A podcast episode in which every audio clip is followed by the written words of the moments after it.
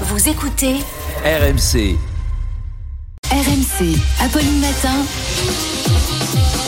C'est tous les jours de manche. C'est tous les jours de manche avec Arnaud Demanche qui nous rejoint.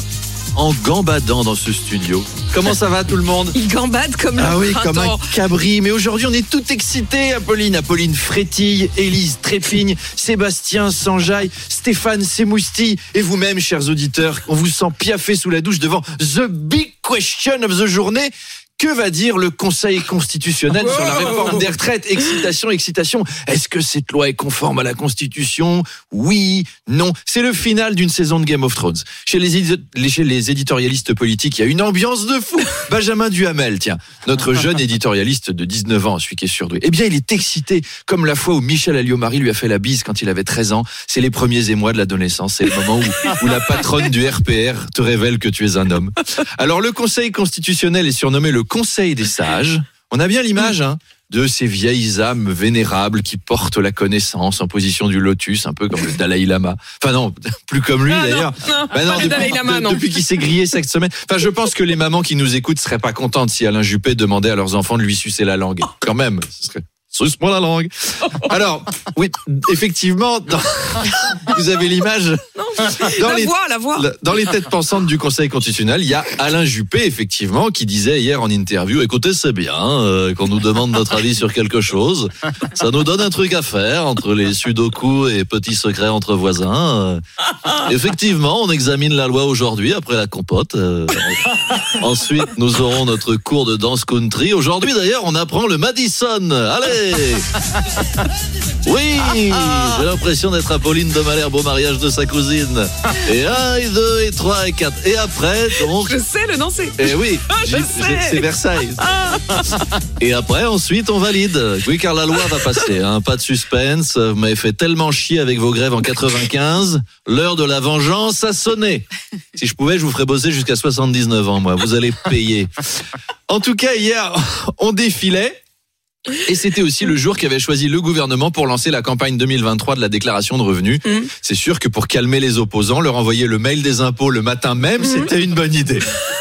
Néanmoins, les syndicats défilaient encore hier contre la réforme. Alors, vous le savez peut-être pas, mais pour aider la CGT, Corinne Maziero, Mhm. la star de la série Captain Marlowe, Mhm. s'est produite en concert à Lille avec son groupe féministe punk électro, les Vaginites. Oh, c'est- bah, c'est pas moi qui fais l'actu encore une fois.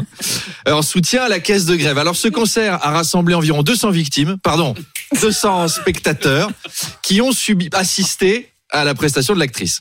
Alors, je veux pas qu'on me taxe de snobisme, je vous propose d'écouter un extrait.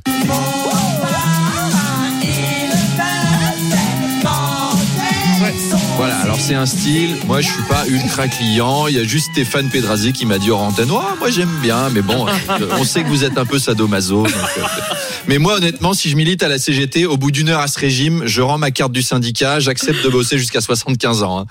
Ce groupe peut-elle être ut- Peut-il être utile au syndicat? Pourquoi pas, mais faut le faire dans l'autre sens. Je propose que Corinne and the Vaginites joue un concert devant l'Elysée. Alors là, oui, Macron, il tient pas une heure.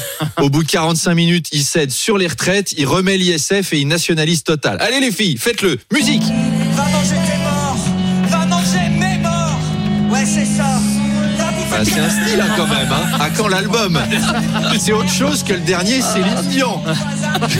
Alors, tout autre sujet, Arnaud, qui fait beaucoup parler. L'actrice espagnole Ana Obregón euh, suscite la polémique en ayant eu un enfant à 68 ans Ouais. en utilisant les spermatozoïdes congelés de son fils décédé. C'est pas vrai. Si, c'est vrai, c'est vrai. Bah voilà, on parlait d'artistes qui ont des idées originales, en voilà une autre. Vous voyez, c'est à 68 ans en plus. Hein. C'est pour ça qu'en EHPAD, on leur fait Son faire fils. son fils.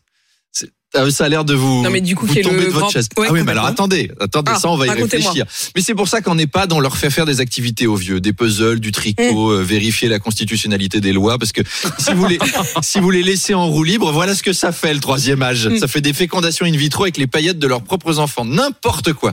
Les seniors, vaut quand même mieux leur faire faire un atelier gommette qu'un atelier gamette. Mm.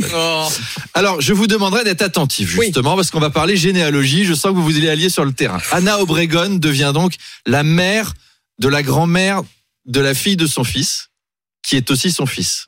Donc, la petite va être la juste. Ah. fille de la mère de son père. Ok? Donc, c'est aussi la sœur de son père. Ouais. Donc, son frère a eu un- une fille dont elle est lui-même, elle est elle-même sa propre nièce. Mm. Voilà, c'est un arbre généalogique qui commence à faire un cercle. Ouais, Non, mais je pense ça qu'un jour- s'appelle l'inceste en fait. Bah oui, ça Oh s'appelle la complication. Je pense qu'un jour, on a dû l'insulter, cette fille, en lui disant Vas-y, nique ta mère de tes morts. Et ben voilà, grâce au progrès de la science. Bah, C'est désormais possible.